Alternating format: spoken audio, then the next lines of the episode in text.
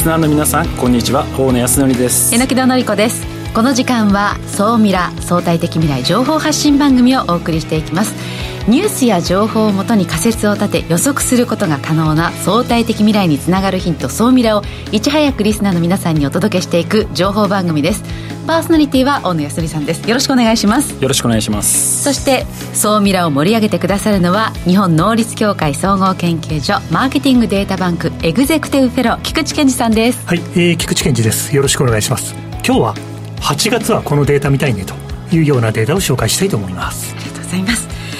さあ本日未来コンパスゲストの方をご紹介いたします。リンナ株式会社最高事業責任者佐々木理恵さんです。よろしくお願いいたします。お願いいたします。ね、リンナってあの女子高生 AI としてね人気を博して、AI はい、で今はマイクロソフトから独立して新しいサービス展開してるんですけれども AI が未来私たちの未来をねどう変えていくのか。最新 AI キャラクタービジネスについてたっぷりと後半お話をお聞きしたいなと思っております。ありがとうございます。まさにあの人と AI が競争する世界っていう本当にドラえもんがたくさんいるような世界を作り上げていくのでうんワクワクします。皆さんワクワクしてお待ちください、はい、ビジネスにもねどう生きていくのか、そのあたりもじっくりお話をお聞きしたいと思っています。この番組は YouTube でも配信しています。YouTube はラジオ日経の番組サイトからご覧いただけます。こちらもぜひチェックしてください。それでは番組スタートです。この番組は日本能率協会総合研究所 JMA システムズの提供でお送りします。総ミラートレンド。総ミラートレンド。このコーナーはビジネスの最新ニュースを大野さんがピックアップそして解説していくコーナーです。よろしくお願いします、はい、よろしくお願いします。今日はですね考えるだけでスマートフォームを制御する、まあ、前回ねあの先週のゲストで来ていただいてあのスマートフォームという家電製品コントロールするってあったんですけど、ね基本的には今の今はアプリケーションをやったりチ音声で喋って、まあ、電気消してとかっていうのをするんですけど、なんと念じるだけ考えるだけでエアコンコントロールできたりするようになる世界が、まあ、来ると。シャオミーっていうですね、あの会社がスマートヘッドバンドっていうのをか考案しまして。頭につける。そうなんです。頭にですねなんだろうババンドみたいなちょっと VR のもうちょっとちっちゃいようなみたいなものを頭につけて、ええ。脳波を読み取って家電製品をまあ制御すると。そんなことが？もうねできるようにななってきてる。るんですか？ただねちょっとでかいかなって気がするのでもうちょっと先かなって気はするんですけどいやすごいなと思うのはその脳波を読み取って、うん。その家電製品を制御するってはいいうところまでもう来てるんえーだから例えば暑いなってちょっと考えてるとあのエアコンがピッてついたりとかってそういう感じですか？どうなんいや多分エアコンをオンにしろとか多分そういう感じ。ち？あそうあなるほどね。でもでも確かにお温度で自分が寒いなって思ったら自動的になんかこうアクションに移してくれたらすごいです。いやでもこれってまあホームえスマートフォームのを制御するガジェットっていう話ですけれども、これだけ人が考えていることを他の人が読み取ることができるようになるってことですよね、うん。でなんか怖くないですか？嘘発見器みたいなこう感覚で。あのねいずれ出てくるんじゃないかなって気がしますけどね。嘘言ってんの本音を言ってんのかまあ騙してんのか？そういうのがすぐ分かるようになったり。まあ便利なのかちょっと分かんないですけど、まあ、こういう新しいものが今出てきてる。その脳波っていうのはうん。結構注目かなとういうふうん。にそうですね。はい続いて。あんまり聞いたことある人少ないかもしれない。けど自動給餌器要は、えー、と餌をあげるはい。自動でこうロボットだとか、まあ、自動販売機のちょっとちっちゃい版みたいな形で、そこから餌がこう出てくるっていうのは、はい。まあ、自動給餌器の世界なんですけれども、これがですね結構今成長をしてきていて、まあ、4000億米ドルあ4000億円ぐらいの、まあ、市場規模に、まああ成長するというふうに今言われてますと。はい。でこの実は言うと自動給餌器ってまだそんなに一般的に普及してないんですけど養殖の魚の餌やりとか、うん。豚とか牛とかの餌やりとか、うん。実はそういうところにものすごく使われようとしてるんですね。でこう餌やりって結構重労働で養殖だともう朝から夜までずっと餌をまいてないといけない、ね、人の勘に頼るっていうお話があってあだからこそ無駄が多くて多い。あの結構養殖のあのお魚の下はドロドロで汚れてるって、ね、そうなんですよ。だから無駄が多くてね。汚染にもなってるし、はい。あとやっぱりそもそも今人が減ってるので重労働で人がいないので、まあ、そういったところをこういうあのロボットというか装置で、はい。うん、まあ、補うっていう動きが、まあ、世界中で伸びてきていて、うん、で今はまあその、えー養殖とか、はい、そっち系なんですけれどもこれからあの牛とか豚とかさまざまなところで酪農、まあ、だとかでそういったところで使われようとしていて成長に合わせたものが。そうなんです、でこれ IT 系とかソフトとかハードだけじゃなくソフトも進化してきてるのでぜひですねこの辺の市場一度ウォッチしていただければなと思います。さあそして。続いてデジタルツインを AI 技術で自動生成する会社が資金調達に成功したというところでこれがすごいなと思うのがですね今いろんなデータを収集して、うん、えー、リなんていうんですかね仮想空間みたいなのを作って、はい、そこの中で例えば都市実験えー、例えばここで事故が起きた場合とか災害が起きた時にどう避難させるのかをシミュレーションするためのあの実験とかデジタルツインでやったりしてるんですけど毎回建物を CG 書いてたらお金かかるじゃないですか、うん、これすごいのは衛星から写真をパッパッパッパッパって撮ると自動的に要はスキャニングみたいにしてですね CG をリアルタイムで作ってくれる。しかもかなりリアルに作ってくれるんですよこれこれ画期的だなと思っていて、はい、これをやるといちいち今まで手作業で CG 書いてたのが衛星のデータをピャッて使うと、まあ、簡単に CG 化してくれるのでその中でバーチャル空間で歩いたりだとか映像制作だとか都市開発とかもういろんなことに使える可能性があって世界中で結構今注目されているものなんですけど日本でもついにこういう会社が出てきてベンチャー企業ながら、まあ、総額14.2億円の資金調達するというのでなんか菊池さんもこの辺り結構関心あります？関心ありますね。あと社長が佐藤勝明さんなんで最近出てる「世界2.0」っていう本があるんですけども、はい、その著者さんなんですけど、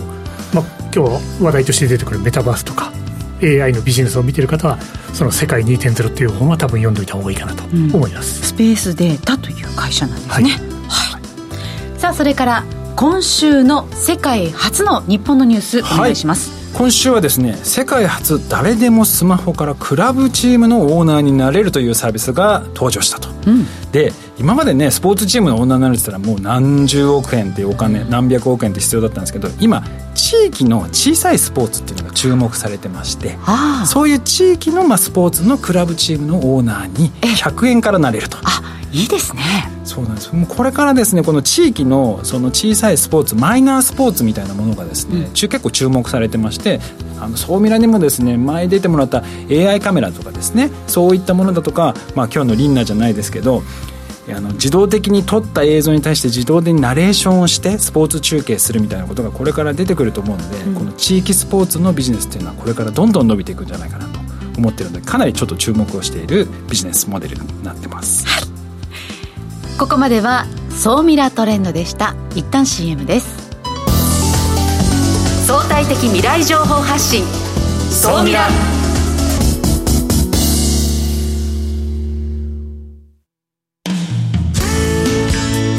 組織の未来創造のために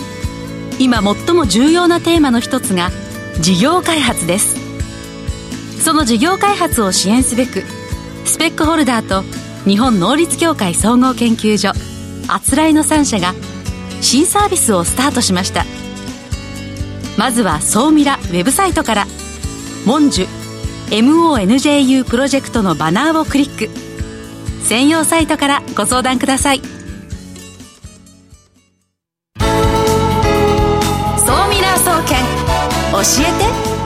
えて菊池所長最新データから未来がわかる、総ミラ総研教えて菊池社長のコーナーです。よろしくお願いします。はい、えー、今日もよろしくお願いします。はい、えー、今日はですね、今年も発表されました。あの、毎年8月になると、このデータを見ないといけないなと思うんですけども、ちょうど先週発表になりましたので、紹介したいと思います。うん、はい。で、まあ、今回のデータなんですけども、はい。えー、循環経済52.9%、経済安全保障34.4%、海洋汚染18.7%、これって一体何の数字なんだろうと。いうことでですね、まあ、これだけ見てるとよくわからないよねという話だと思うので、まあ、どんどんどんどん進んでしまうんですけども、このデータはですね、日本政策投資銀行さんが毎年、もうこれ50年ぐらいやってらっしゃるんですよね。全国設備投資計画調査というですね、まあ、やっぱり50年やってらっしゃってすごいなと、ものすごくリスペクトするんですけども、その調査結果の中で、実は大企業の方とか中堅企業の方に、企業行動に関する意識調査。はい。これ、ソーミラーフリークの方はですね、企業行動に関する意識調査ってもうぜひ検索いただきたいんですけども、うんその先週発表になった調査結果の中でですね、まあ実は先ほどちらっと紹介したような、まあデータの結果がですね、出てきているということなので、まあ YouTube をご覧の皆様はちょうど次のページにですね、はい。持続可能性、まあ、SDGs であったりとか、持続可能性だったりとか、まあ、いろいろ企業の中でどんなことを取り組もうみたいなことが言われてますけども、ええもちろん気候変動っていうテーマが一番ですね、関心が集まっていて、クライメートテックって言ってあの、そこに対応するうんテクノロジー企業がいっぱい出てきてるんですけども、まあ、そこはもう皆さん注目されてるので、その次に来るのが何かなと思って見ている中で、一つが循環経済。まあそうですよね。循環経済を意識しないと企業はもうやっていけなくなるだろう。あと、経済安全保障。日本でも大臣も登場し、ですね。まあましてや今の世の中を考えると、うんいろんな企業が今、経済安全保障に対応する部署を作り始めている。まあそんな時代感です。あとはですね、海洋汚染。海のビジネスはいろいろチャンスがあると思うんですけど、ええそのあたりについても、やっぱり企業のいろんな関心が今集まっているということを今日は紹介したくてですね、うんこのデータを持ってきました。で、これって実はあのこの報告書、まあ、ぜひ皆さん見ていただきたいんですけど、もう一つ、あ正確には二つですね。はい。で、YouTube をご覧の皆さん、次のページなんですけど、例えば、大企業に対して、あなたの会社のイノベーションの課題は何ですか？はい。ということが聞かれていて、うん実は例えばですねこれいろんな業界で結構見ていて面白いなと思うんですけども人材不足っていうのが、うん。とにかくものすごいキーワードとして上がってきていていろんな業界においていやイノベーションの課題最大のポイントは人材ですよと。でそこに対して研修をしないといけないとかいろいろやっぱり人を育てないといけないよねと、うん。どこかから人を取ってこないといけない。うん。というようなことで、はい、まあ、そうだよねと皆さん思われると思うんですけども、やっぱり特にですね、製造業以外の業界、非製造業でそのあたりの傾向が顕著だというのと、あとは結構驚かされるのが、石油業界ですかね。うんあ圧倒ですね石油業界にはうん75%の会社が人材が足りてないと言っていると。何かしなくちゃいけないんだけど、次の一手で困ってる。ああ、だからどこの業界と結びついたらいいのかっていうのがそうです、まだ分かってないえってことこですか？の日本政策投資銀行のはい。設備投資計画調査とか、ええ。企業行動に関するですね、この調査、これをもう見るポイントというのはうん、この業界でなんでこの数字が高いんだろう、はい。これが低いんだろうというのを見ながらうん。うん、逆手を取ってビジネスチャンスを探す。うん。これを毎年やっていかれると、きっと面白い発見がリスナーの皆さんお終わりになるんじゃないかなと思います。はい。で、まあ、参考までにですね、実はすみません、今回ちょっとスライドには入ってないんですけど、このデータを見たら絶対見ていただきたいのが、AI、人工知能の活用状況についてっていうのも、大企業、中堅企業の各業界のうんトッププレイヤーの皆さんに聞いてます。はい。その中で、うん例えば AI を活用する予定がないと言ってる業界もそれなりにいるんです。で例えばなんですけど、養業、土石業界、セラミックスとかですね、はい、少し硬い業界だなという印象があるかもしれません。あと、建設業界は AI の活用をみんな志してるんですけど、不動産業界が意外とこの数字が意外ですね。意外ですよね。建設不動産と束ねると数字がですね、まあなんて言うんでしょうね、ちょっと数字が下がるんですけど、でも不動産だけ単体で見ると、実はこの調査結果を見ると、47.4%の会社が AI の活用予定今のところないんですと答えている。ということは、この業界に対して AI をどんどんどんどん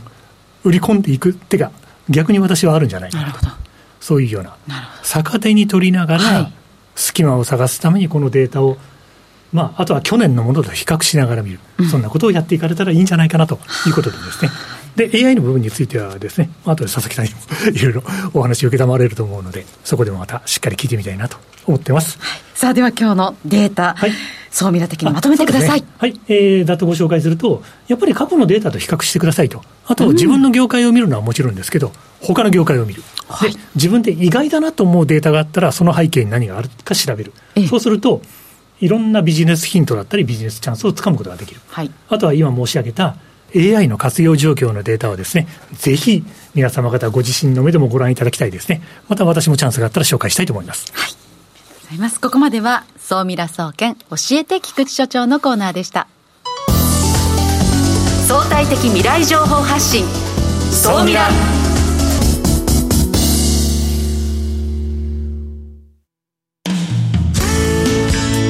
組織の未来創造のために今最も重要なテーマの一つが事業開発です。その事業開発を支援すべくスペックホルダーと日本能率協会総合研究所あつらいの3社が新サービスをスタートしました。まずは総ミラウェブサイトから「モンジュ MONJU プロジェクト」のバナーをクリック。専用サイトからご相談ください。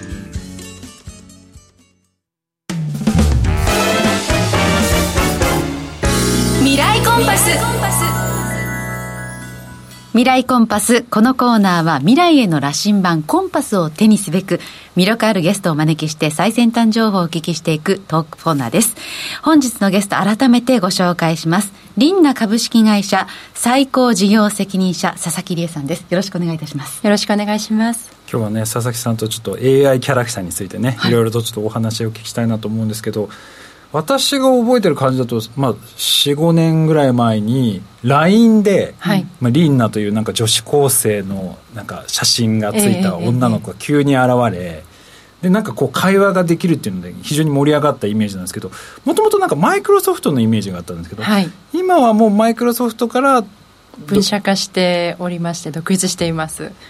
今そそちらの会社はどどういうことをやってる会社さんになるんですか、はい、とであの私たちがどういうところを目指してやってるかというところをご紹介を先にさせていただければと思います。と私たちはですねあの人と先ほど冒頭に申し上げた通り人と AI の競争世界というところを目指しておりまして、うん、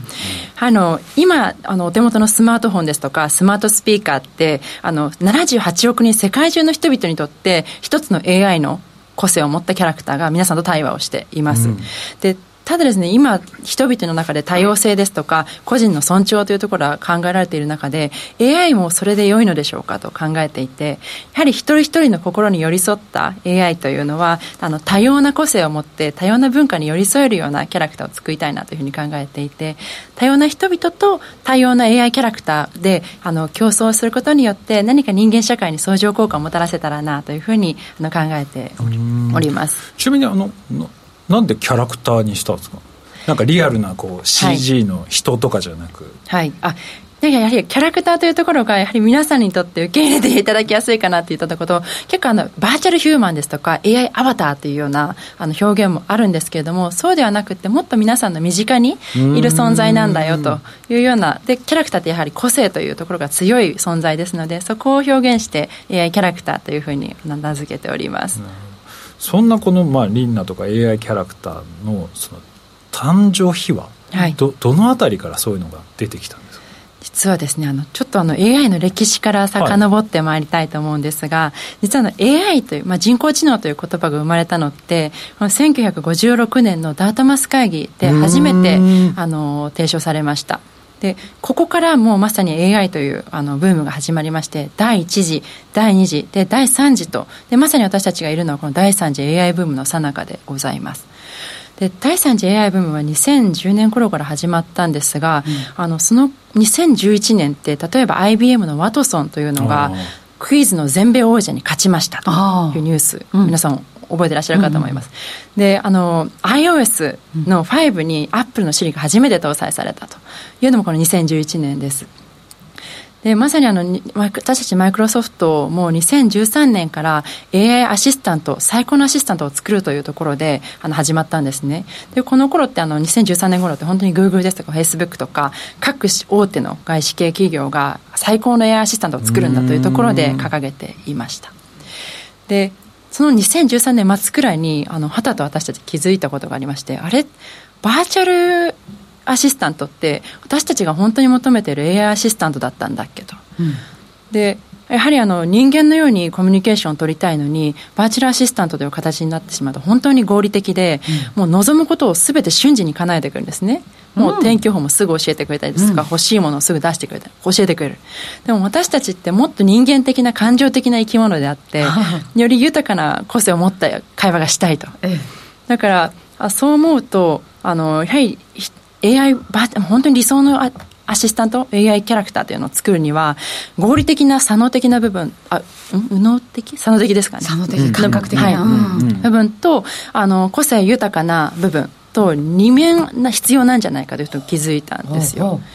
でそこで、えー当初、まあ、合理的なアシスタントということを目指していたんですけれども感情的な表現ってどうやるんだろうなっていうのが結構難しくてですね。しょうがないと。こちらは一回プロジェクトを分けましょうと、うん、で AI アシスタントというような形と、えー、AI キャラクター感情豊かなものと別プロジェクトで指導しました。ここがまさにリンナの始まりです。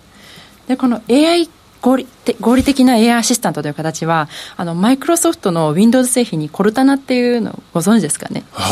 わかんない。コルタナ？はい。シリのようにいろいろ教えてくれるあのアシスタントが Windows パソコンにはあのイルカ、イルカではないですよね。イルカの次の子でですね。イルカの次のやつがコルタナ、はい、そうなんです。で、あの子はあの合理的なところを、あの部分を担っているものでもうまさにマイクロソフトが搭載していてで私たちがその感情豊かな部分をリンナとして研究開発を進めているというような形があのリンナの始まりでございます。なんか合理的って本当に必要っていう問いから、うん、むしろこう感情的に豊かな部分に寄り添う AI、はい、なんか友達みたいな存在でしたね。確かにねあのリンナを初めて触った時、はい、なんか AI っぽくない。なんかいいい意味で軽くなかったですか？そうなんですよ、ね、何何こっちもだるいんだけどみたいな。なんか若いちょっと小ギャルの女の子がいるみたいな感じで。だからきっとそれがこの今目指しているこの、なんだ感情豊かで個性的な AI キャラクターっていう、ところなんなんかタスクだとやはりあの一問一答で終わってしまうんですけれども、うん、私たちはいかに長く話してもらえるかっていうところを目指していてで実際にあの1日と言わずもう3日間7もう何十時間も話し続けているユーザーさんとかもデータ出た出ていらっしゃってちょっと私は生活が心配になってしまい 今リンナってその AI キャラクター、はい、どのくらいの人に使われているんですか？今ですね LINE のお友達数で言います。800万人あのユーザー数としております。800万人？はい。すごい、うんもう同時多発的にあの瞬時にコミュニケーションを取っているという。いや面白いです。さっきそれでねあの今日ゲストにあのリンナの方が来るんですよってフェイスブックでつぶやいたら、はい、私も使ってますって言って、うん、その中のうちの一人が 旦那が浮気してると思ってました、うん、リンナとの会話。一瞬パッと見た時になんか髪の毛が女の子の髪の毛で会話が成立してるから。でちょっと軽い感じだから一瞬そう浮気してると思って疑ったって言って。それぐらいそうですね。ポンポンポンポンねやり取りできますものね、感情豊かなん。だと思っていやいやだから今リスナーの皆さんでリンナをご存じない方いらっしゃったら、はい、その LINE でリンナって検索すれば、まあ、あのお友達追加ができるわけですよね。あと LINE ともう一つあのビングってご存知ですか？あのこれもマイクロソフトの検索エンジンなんですけれどもヤフーです。とか、えー、みたいな形であるんですね。グーグルってでそのビングっていう検索エンジンであの入力するとリンナちゃんがポコッと出てきます。でブラウザ上でもおしゃべりができるので LINE か検索エンジン、ビングで調べてみてください、なるほどね。でもそのなんていうんですかに人間らしいというか、うん、なんかこうなんだ軽い感じのその会話ができる技術って結構難しいどうどうやったらそれがこうできるようになるんですか？はい。これはですねやはりあのとにかく私たちって会話データっていうのを大量にぼーもう何兆個の会話データの学習をさせているんですね。しかもこれがあのラフにフランクに会話するような会話データを学習させることによって AI が学習をして、えー、そのようにしゃべることができるというような形になってきてるんですけれどもちょっとあの会話という要素を私たち分解をして考えていて、うん、さあ私たち今こうやって何気なくお話をしてきますけれども例えばまあカフェに行った時としましょう、うん、ちょっとそこのおしぼり取ってよっていうものってタスクなんですよね。命令のタスク、でもう一つ最近こんなことがあってえー、やだ大変みたいな。そういうのは何気ない対話の自由会話、が2つ目。で3つ目はそういえば最近ドーナツ屋さんがあったんだけど今度一緒に行かないっていうのは知識の共有、うん、これで実は要素というと技術的には別々になっていてそれをそうあのエンジニアですとかあの私たちのチームとしてはあの分解して会話を捉えて考えました。でそこの中で特にあの自由な会話をする技術と、えー、知識提案をする技術と2つをあの注力することによってそのラフなフランクな会話というのを実現するようなことを至っております。いやもうここまで来てるんですよ。もう AI でねちょっとね今日音声も聞いてもらいたいのがあるんですよ。はい音声、うん、ぜひ。あのまさにその技術を使って作ってる音声データがありまして、うん、はい。ちょっとね。流します、ね、はい、お願いします。ああマイクチェック。マイクチェック。本日佐々木理恵良好なり。皆さん私の音声聞こえていますか？うん。これは録音ではないんです。え？ー、録音ではない？はい。私の音声を学習をさせて AI が喋っていますもうここまで来てるんですよ。え